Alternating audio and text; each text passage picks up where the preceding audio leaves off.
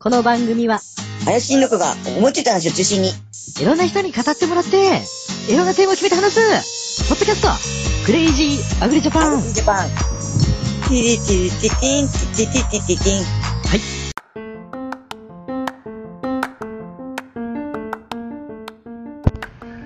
はい、クレイジーアグリジャパン。えー、今日は3月の、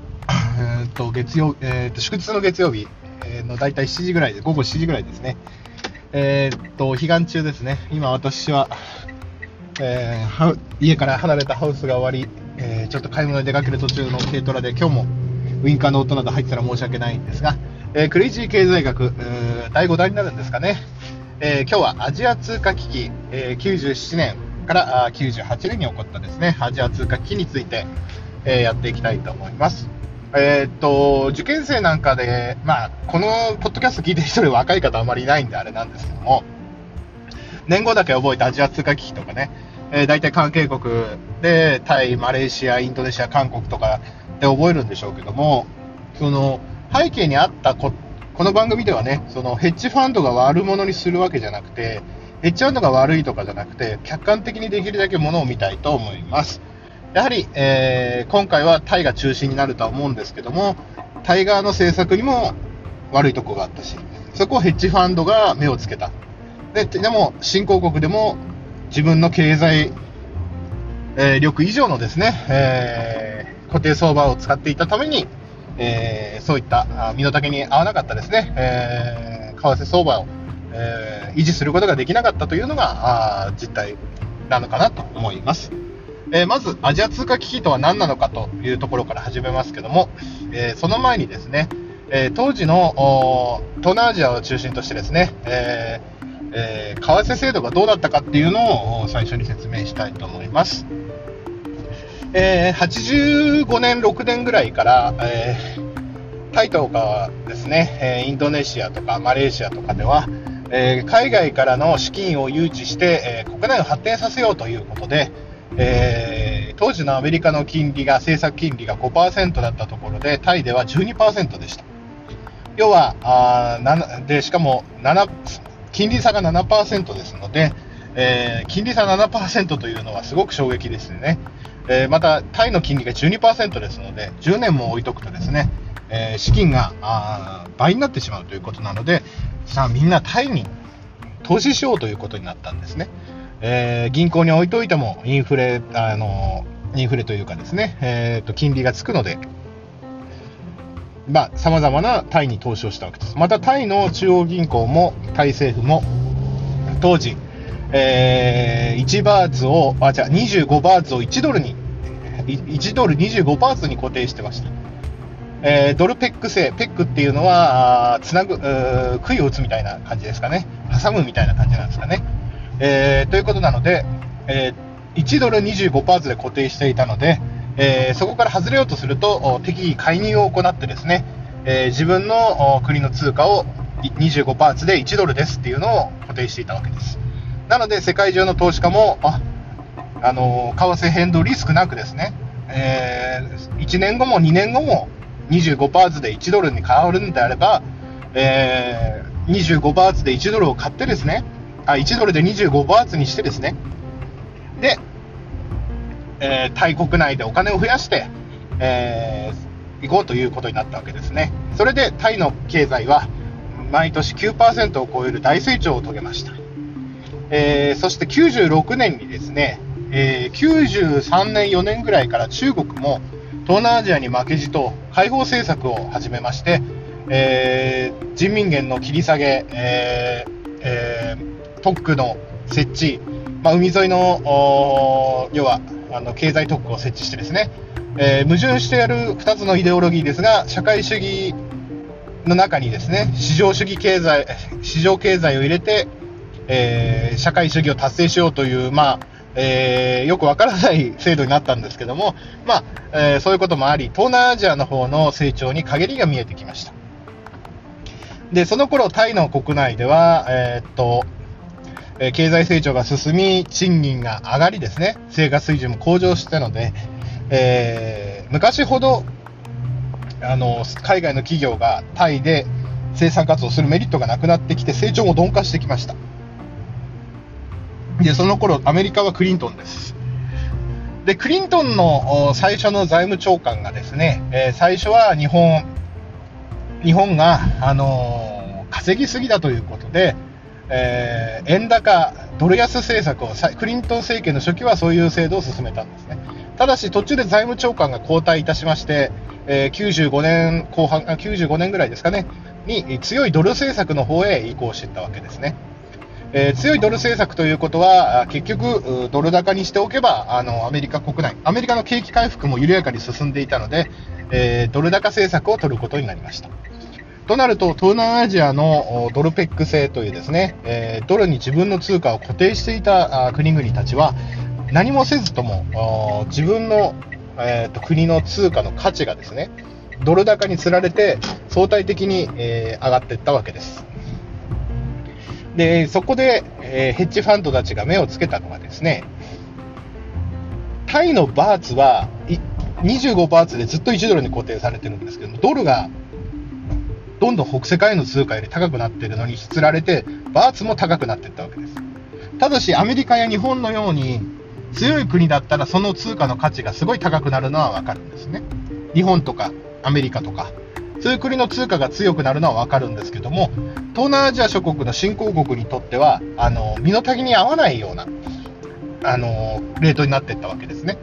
本来はあ変動相場制とかでですね、国力に見合ったあ通貨とかあ通貨の値段に相対的になっていくんですが、国力に関係なくドルに固定していたために、えータイのバーツは、えー1996年時点で25バーツで1ドルと固定されておりました。で、えー経済成長率が9%を記録しているタイでも、ほんの数パーセントぐらいしか、数パーセントとか1、2%ぐらいしか成長しないというのを見た投資家たちが、そろそろタイから資金引き上げようかなと思っていたところに、えーヘッジファンドが目をつけてですね、えー96年の5月、6月にですね、えー世界中で、えータイのバーツが売られ始めたわけです。で、なぜそのようなことがまず起きたかというと、ヘッジファンドたちはまず数ヶ月先の先物契約でですね、えー25バーツで1ドル、3ヶ月後でですね、3ヶ月後に25バーツで1ドルにしてもらうという先物契約を結びます。えーで、そうするとですね、えー何が起こるかというと、固定相場制なので、えーっと、タイ、タイとしては25バーツで1ドルというのを固定したいわけです。でもヘッジファンドたちは売り上げせて50バーツとか40バーツとかに値段を下げればですね、でその時、えーその先物契約の日が来た時に、えーその時の安くなったバーツを買って、1ドルで例えば50バーツになるような相場だったら、それでドルをバーツに変えて、そのバーツで、先物契約ですからね、もうその時の値段でやるって契約ですから、25バーツで1ドルにしてもらったら、なんと1ドルで2ドルになるわけです。えーそうすればあの、ヘッジファンドたちもその差額ですごい儲けることができます。ということで、えー世界中でバーツ売りが始まりました。また、あの、タイに投資してた人たちも、あの、バーツの価格が下がってしまうと、あの、価値がね、どんどん目減りしていってしまいますから、相対的に。なので、えー余計にバーツ売りが世界中で始まりました。えー固定相場制なのになんでバーツがこう売ったりして意味があるのかっていうのもあるかもしれないんですけども、その固定相場を維持するためには、その国の外貨準備高とかですね、えーその国があのバーツ以外で持ってる資産があの固定相場のための、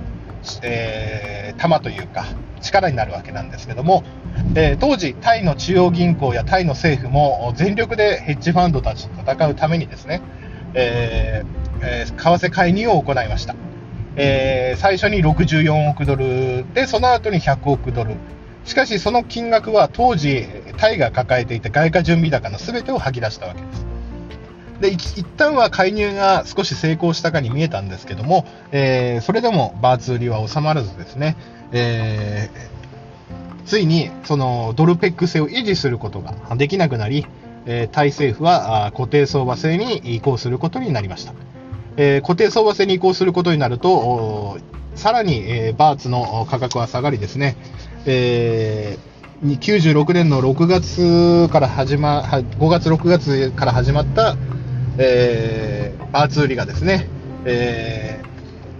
97年の1月には、えー50バーツに、55バーツぐらいですか、まで値段があー約半分ですね。なので、もしタイで資産を持ってた人は単純計算で、えドル換算にすると資産が半分になってしまったという計算になりますね。えーそのことにより、えー輸入物価が値上がりしてですね、石油とかも、あ今まで25バーツで1ドルで買えてたものが、えー55バーツ買わないと1ドルにならないわけですから、えタイの経済も混乱し、次の年はマイナス成長となりました。また、えー金融機関のおー方もお金を、ね、引き下げ、あの引き上げていましたので、えー生産かつ資本がいきなり消えてしまったわけですからね、えー生産活動にも影響を及ぼしたわけです。で、ヘッジファンドたちは東南アジアにドルペック制を採用している、えー国が他にもあるということなので、えーマレーシア、インドネシア、韓国と、えーどんどん売り浴びせていきました。で、インドネシア、マレーシア、タイは、えー半年でバーツ、えーというかそう通貨の価値がですね約半50%安、要は約半額になってしまったんですね。韓国も800ウォンだったの、800ウォン1ドルだったのが1800ウォンで1ドルになってしまいました。でそういう国々はですね、えーあとインドネシアに至っては2500ルピアが1万2000ルピアになってしまったんですかね、80%安なので約4分の1になってしまいました。でそれが起こると、まず何が起きるかっていうと、まあ、まず資金、そういう乱高下するような国には安定して投資資金を入れられないのと、えー対外債務ですね。要はその国々がドル建てで資金調達していた場合は、インドネシアに至っては、えー4倍のお金を用今までとですね1年、半年でですね4倍のお金を用意しないと対外債務が払えないという状況になってしまいました。ということですので、えーそれがあアジア各新興国、アジア各国、その前にメキシコ危機っていうのもあったんですけども、えーそういったことが起きて、えー東南アジアの経済はボロボロになりました。まあ、その次の年、日本も2日で20円も円高になるというですね、えーそういう為替相場のことも起きて、97年、98年、えーその頃はですね、えーそこで、あの日本の国内経済もめちゃくちゃになりですね、その時点での就活性は、まあ、ロスジェネの走りだと言われてはいます。えー金融危機というのは、今はもうインターネットでつながっているので、すぐ世界中にはあの波及するし、えーそういう指定戦が行われた場合も資金調達も一瞬でですね、ヨーロッパのお金がアジアに送られる、アジアのお金がヨーロッパに送られる、北米に送られるというような事態になるので、えーしかも為替相場は閉まらないですからね。えー風の強い方に皆さんあの向きますから、えー一国が世界中の投資家と戦うのがなかなか厳しいようなことになってきました。ただ日本とかアメリカとかは莫大な外貨準備高を持ってるし、えーそういった場合に、まあえー数回前でお話ししたですね日銀法とかのお話もしたと思うんですけども、やはり、えーそういう身の丈に合った介入、行き過ぎたらまあ介入するというのはあるんですけど、なかなか固定相場ではなかなか、え維持するというのが難しくなってきたということですね。えーなので今回皆さんヘッジファンド、よくね、これヘッジファンドのせいだとかみんな言う、まあ確かにヘッジファンドは利益を得るためにそういうことやりますけども、えーまあ、隙があったわけですよね。えーまず簡単な投資資金の集め方をして国内経済を成長させたのはいいんだけども、それで国内経済は成長したんでね、公財が、公務財務もあると思うんですけども、やはりある程度のところで、その簡単なタイ政府もですね、そのあの固定通貨、固定相場制というものの維持というのを甘く見ていたっていうことですね。やはりヘッジファンドっていうのはそういう歪みを狙ってきますので、やはりあの無理に、えー相場を上げていたりとかですね、無理に、えーあの通貨の切り通貨の価格を維持してたりすると、えーまあ見えあれアダム・スミスの見えない手見えざる手じゃないですけども、えーそういうふうにあの自動調整が入るわけですね。私はこれも一つの調整だと思います。で、えーアジア通貨危機の後、お新興国のお通貨は爆安になって、えーまあ、あのドル高になってね、えータイの、あの成長率が鈍化したのも、そのドル高になったせいで、ドルペック制で輸出もあのメリットがなくなってきたっていうのもあるんですけども、またそこから東南アジアは通貨安になったおかげでですね、また海外から安いから工場を建てようとか、えーそういったところでまた輸出競争力が戻ってきたわけなので、まあ、あ通貨危機のね、あといろんな日本とかアメリカとか中国を入れたですね、まあ、いろんな為替通貨の防衛策もできたので、えー新しいルールもできたのでね、えーそういう同じような間違いはないと思うんですけども、こうやってやっぱり、えー国とかですね、地域が発展していくっていうのは、まあ、何が良くて何が悪いかわからないんですけども、結果としてその後東南アジアはまた、えー通貨安になって、他の国から工場が来て、今度は着々と経済成長してきてるわけですね。なので、まあ、何が良くて何が悪かったなんていうのは、あのまあ、その時になってみないとわからないというところ。それではまた、今日はアジア通貨危機でした。See you next time. Goodbye. 令和のこの時代に突如天下を統一せし者が現れた。なあなあ、天下統一って知ってる？え、織田信長？ちゃうちゃう。ああ、豊臣秀吉。ちゃうちゃう。ああ、わかった。徳川家康。ちゃうわ。桃の天下統一や。天下統一の塔は桃って書いて天下統一。知らんか？もう食べてますけど？食べとんかい甘くて美味しいさくらんぼ、桃、りんごは、シシド果樹園の天下統一。天下統一で検索。燻製とは美味しい燻製とは